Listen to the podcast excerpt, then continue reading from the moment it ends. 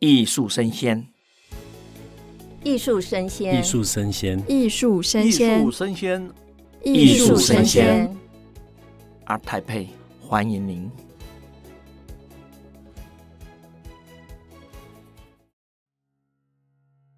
Hello，欢迎收听艺术生鲜 ART TAIPEI Live Talk，我是主持人王维轩 Vivi。台北国际艺术博览会呢，在十月二十号到二十三号在台北的世贸艺馆盛大展开，欢迎各位前来跟我们一起共襄盛举哦。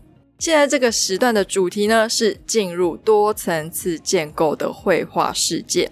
我们非常荣幸的邀请到今年 ART TAIPEI 的三位参展艺术家，分别是日地艺术的艺术家简志刚先生。大家好，我是简志刚。简老师好，然后再来是雷象画廊的艺术家黄博勋。大家好，我是黄博勋。黄老师好，还有青山艺术的吴又新老师。大家好，我是吴又新。好，三位老师好像都各自认识吗？好像还蛮熟的。嗯，算熟，算熟。主要是认识简志刚。哦，对对对，是。刚刚有听到很多简老师的丰功伟业。对对对，是。好，那今天的在场三位呢，都是以平面的绘画为主要的创作方式哦。吴又新老师将东方的绘画跟当代影像文化进行融合，在东方媒材的独特氛围下，呈现具有时代特质的绘画风格。那黄博勋老师呢，主要是创作媒材是亚克力颜料，他把它干燥后，有如塑胶薄膜的质感发挥得淋漓尽致。甚至为了彰显它不同于油性材料的温润厚实，会刻意把这些图像符号表现得平滑、光滑、平整，出现接近对比色的反光。那我们简志刚老师呢，则是把自己自身生命的经验跟多元文化的融合，以严肃且当代的方式，将时空跟空间结合成一个更具体的艺术再现，呈现他对艺术的圆满想象。那三位艺术家其实这次带来的作品都非常精彩哦，能不能先跟听众们分享你们这次带了什么样的作品到我们阿泰贝现场来？那我们首先先请我们的日地艺术的艺术家简志刚老师跟大家分享。简老师，好，大家好，我是简志刚。那我这次从 ART TAIPEI 带来的这个作品呢，是我为期三年的系列里面的一个算是集大成的一个作品，它叫做《三世九转无上创世神》。包含着平面跟立体，它其实是要一起看的一件作品。那我的艺术的形式都采取有类似宗教感，然后有点类似古迹古物出土的一种感觉。但是我的一些主题，则是我从小陪着我长大的很多的卡通动漫的一些角色，然后透过我对宗教、对一些民俗艺术的理解，把他们的造型再次的转化。然后选择这些主题呢，则是对我自己深深的有很大的意义跟影响力的。譬如说哆啦 A 梦，譬如说米奇这些角色，但是它都不是单纯的去挪移，而是经过一些转化跟沉淀。那像三世九转无上创世神的话呢，希望带给观众的，则是他们能够在我的作品前面，感觉到好像进入到一个祭坛，进入到一个宗教的一种场域，然后去感受。像我这样的一个创作者，从小到大对这些角色的敬仰，以及如何形塑我这样一个人格，同时也是我这一代的人他们的一种集体的潜意识，对这样的一个动漫文化，对这样所谓的流行文化的一种憧憬，以及一种再现的感觉。这种宗教跟古迹的仪式感，跟我们的哆啦 A 梦动漫好像蛮冲突的元素，怎么会想要把它放在一起？因为。对小时候的我而言，在一个蛮兼顾我的学业啊，兼顾我的一些其他发展的一个状况下，我没办法很恣意的去看很多的动漫作品，但是总是还会接触到。那接触到的时候，其实是对这些角色有一种神秘，有一种距离，但是同时呢，也会觉得说他们就像是神明一样的神奇的存在。那等到长大以后呢，这样的一种距离感，这样一种神秘感依然存在。那它也幻化成，就像是我把自己变成像是古代以前的人一样，对于那种遥不可及的神秘的自然力量或者神祇，会有一种崇拜的心理。那把它这样的一种带入，把它变成是像祭坛一样，像是我们的一种神龛这种感觉。嗯，是。那我们这次青山艺术的吴又欣老师带来什么样的作品呢？各位听众好，还有主持人好，两位艺术家好。呃，我这次带来三件作品呢。那第一件作品是泥仿的繁荣，其实我的标题都用英文啊，标题的那个英文是 Simulated Prosperity。啊，那这件作品最早的想法是想说，因为我今年啊满四十岁了，然后就想说，哎，我这三十岁到四十岁啊，这整个过程当中有没有一些人生的体验啊？这有没有什么改变啊？有没有什么遗憾？那我在总结这些事情的时候，就想到一件事情是，很多人都说那个成长是要接受这个世界不完美，身边的东西总会有一些遗憾啊、缺憾啊，总会错过一些事情嘛。那慢慢的，我也就习惯这样子的观念，觉得这个世界都是有缺陷的，都是不好的，然后不要对这个世界抱有太多的期待，没有期待就不会失望嘛。但是在几年前，我突然间觉得这种生活方式、这种价值观有一点价值虚无主义，所以我想，嗯，好像不能这样子过日子。后来又调整了一下，所以就这件作品，啊，我的想法是说，这个世界是不完美的，但我们还是要在我们的内心里面假定一个虚拟的目标。有本书叫《第二座山》啊，我们爬过第一座山之后，还有第二座山。那第二座山的山头在哪边？它可能没有第一座山那么明确，但是你就。要过日子，你要活下去，你要把你的人生找到意义，你就必须继续往前走。我就有一个 idea，就是说，如果做一件作品，啊，背景是枯藤，然后一些破败的建筑这样子，啊，然后一个人在里面，但是他手上呢，虽然说是拎着那个枯藤，但是仿佛那手上还有一朵完美的花。然后那个花呢，我在画面上完成的是一个只有勾线的花，而且是用传统工笔画那种很完美造型的花。来象征那个你访的目标，就是即便我们生活的四周是这样子无常的，是不完美的，但是我觉得我之后的生命，我还是宁愿相信有些东西是好的，是完美的，是超越的。对，所以我就完成这件作品，算是给自己一个人生一个小小的总结啦，这个阶段的总结。是。那第二件作品就是相同的，叫你访的乡愁。那这件作品，我想就观众可以。直接看可能会比较明确哈，因为这种有一点点的政治敏感问题，因为我想去讨论一个台湾人的身份认同问题，所以画面中就一个女生，她是头发是染的有点红金色的，穿的是日式的浴衣，背景是白色的梅花园，然后手上拿着一个是工笔画，也是只有勾线的一只梅枝梅花枝这样子哈。就是总一些含义在里面啊，就应该不需要细说了啊。那第三件作品就是 Moon Gazing，就是望月。那这个很有意思的是，我去年的时候哈，有一件作品叫月相三连坐，在讨论一件事情是，我们在地球上看月亮啊，月有阴晴圆缺嘛。但是如果你到太空去看的时候，月亮还是圆的，它从来没有变过。所以在今年之前，我就觉得我们应该在万变当中找到那个不变的东西。在无常当中找到某些永恒的东西，但我今年又有一个新的想法，又变了啊！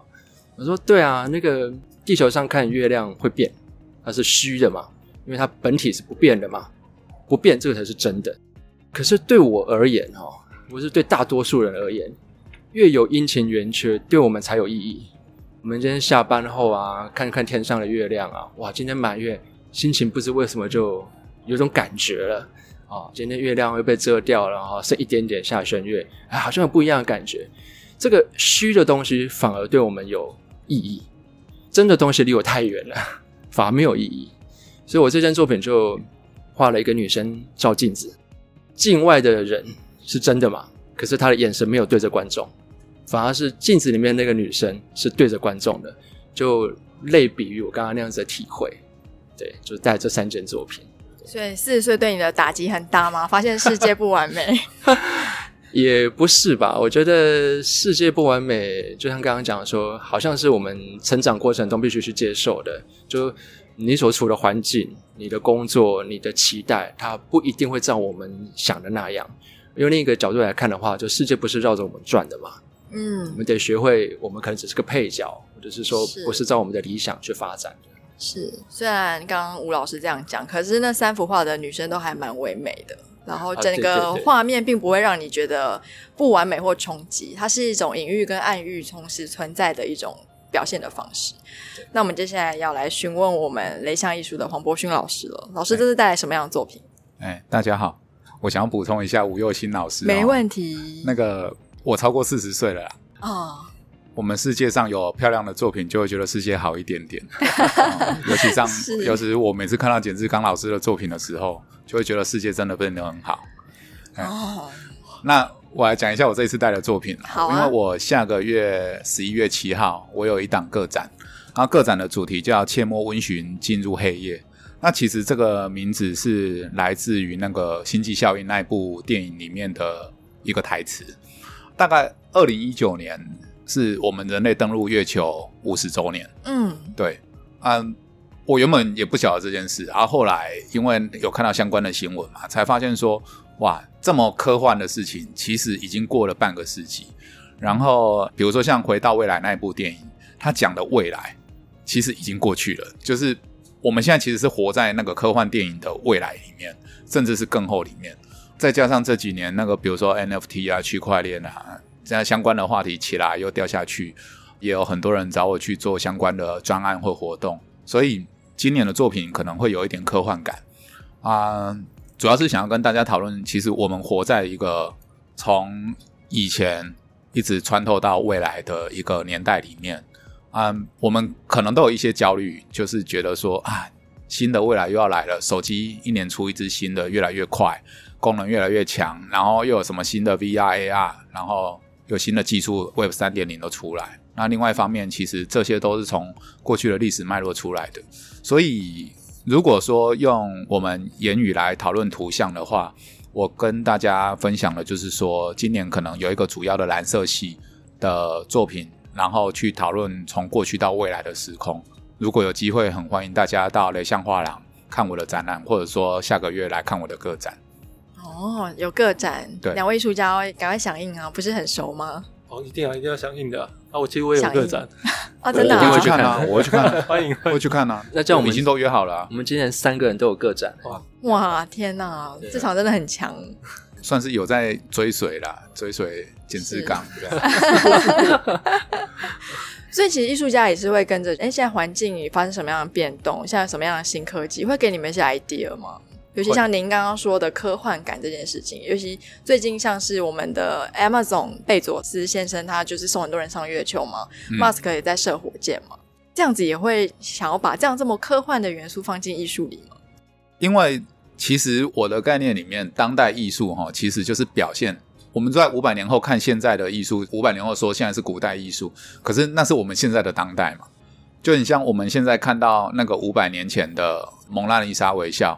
那一幅画，那是他当时的当代绘画，而且那甚至是那个年代的前卫绘画，因为那个时候油画可能还没有发明很久，所以在那个时候，光是你能够画油画，就是一个很新的前卫艺术了。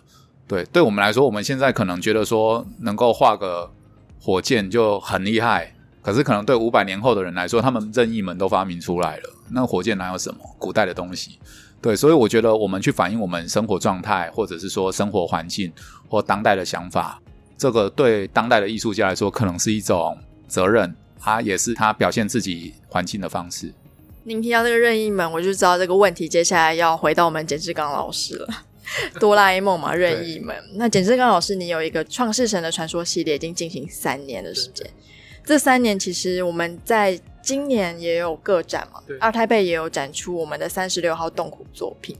那我想要询问您是怎么透过三十六号洞窟的主题呈现时间、空间的交互作用？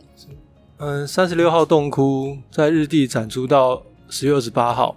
那其实这是一个我隔了蛮久的一个个展，然后也是完全针对创世神系列的这样的一个系列的发展，作为算是一个逗号。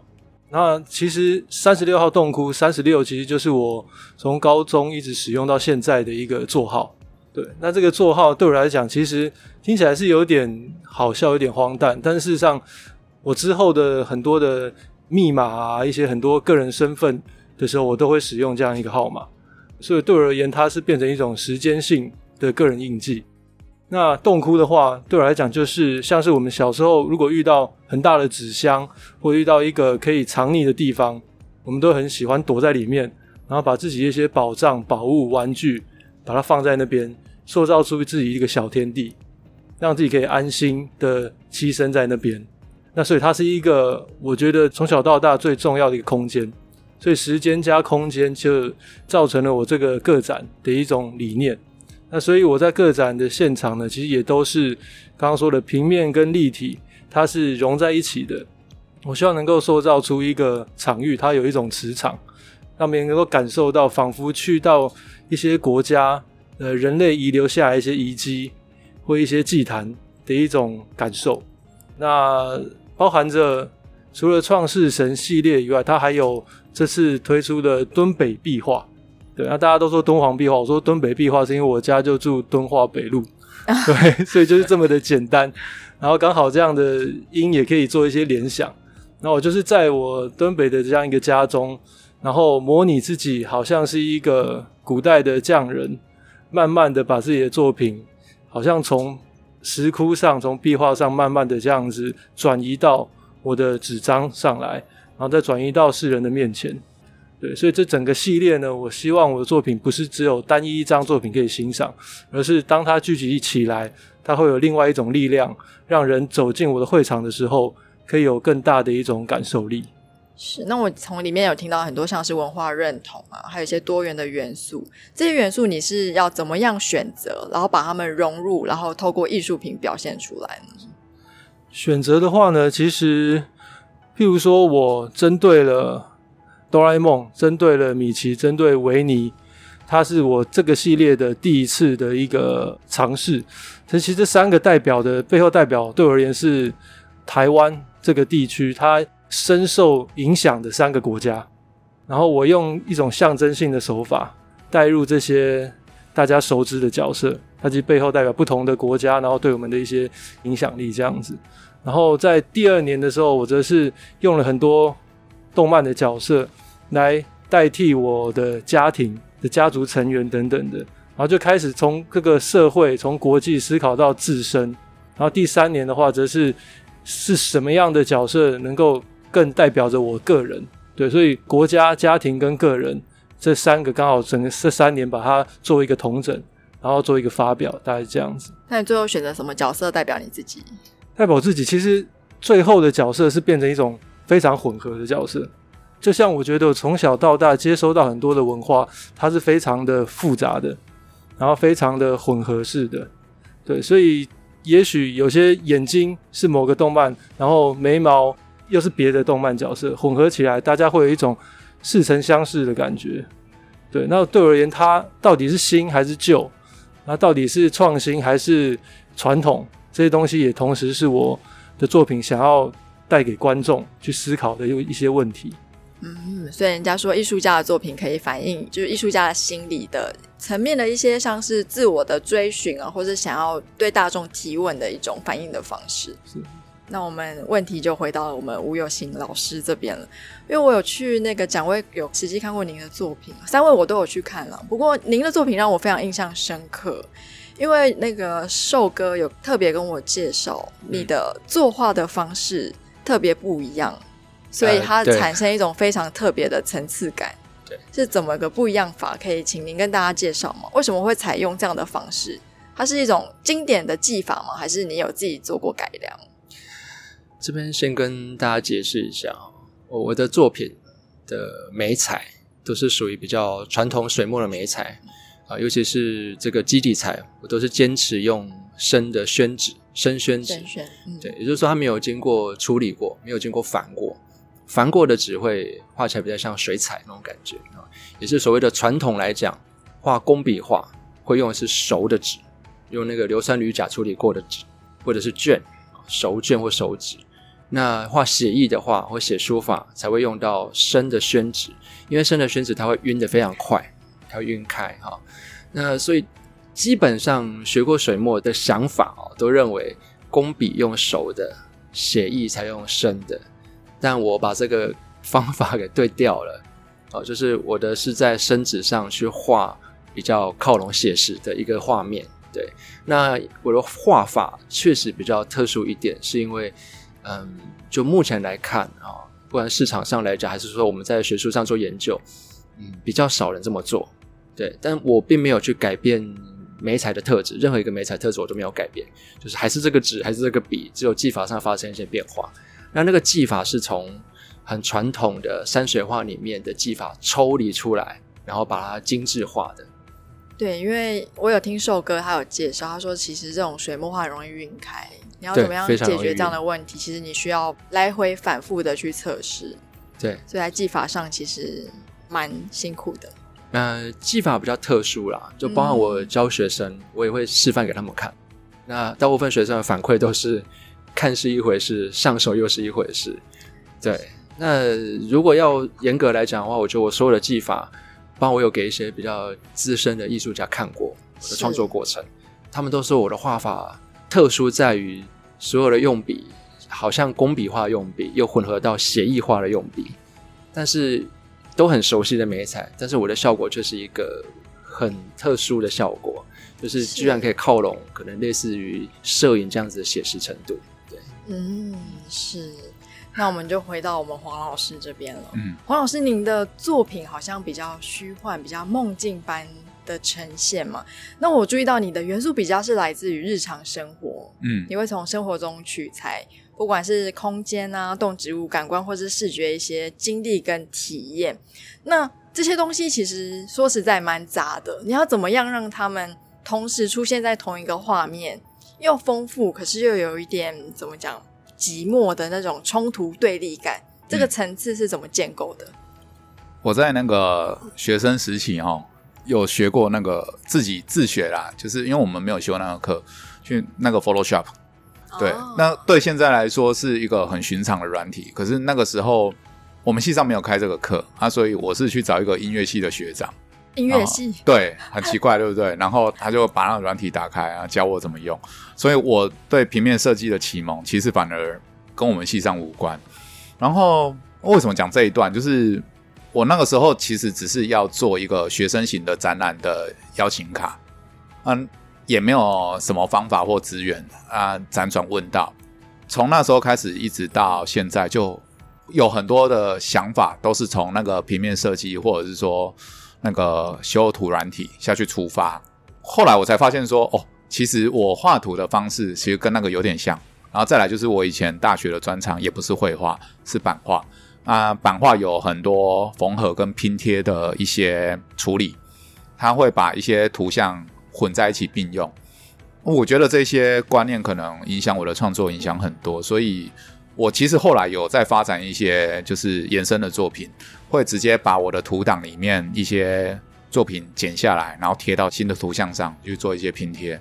那你刚刚讲的那种如何把生活中的一些物件这样混在一起，我在猜，说穿了就是在乱搞的那一种 那种习惯，就是我们把那个可能自认为可以协调的东西搭在一起，对，然后处理出一个不合理的场景。因为我刚刚谈到很多电影的东西嘛，因为我很喜欢看电影，所以因为电影就是我们生活中办不到，我们不可能真的去杀一个人，所以我们去看杀手的电影；我们不可能看到歹徒你都去抓他，所以我们去看警匪片嘛。对，所以我会去想要塑造那种场景叙事的感觉，对，然后用很多我们生活中可能想象不到的图像去并置起来，然后去搭出一个新的舞台。对，这是我的创作的想法。是，那我相信每个艺术家对于现在这个阶段，应该会有一个创作的目标跟理念。可是未来十年、二十年，它可能会不一样。那可是我们现在经历的所有的一切的，不管是体验啊，或者一些日常生活的大事小事，一定会默默影响着我们。那我想要询问，就是三位艺术家哦，您觉得你十年之后，你想要变成什么样子的艺术家？你的创作理念，你觉得现在有什么样新的想法？正在萌芽，可是他还没有办法落实，或者是你还在尝试的阶段。那我们请简老师。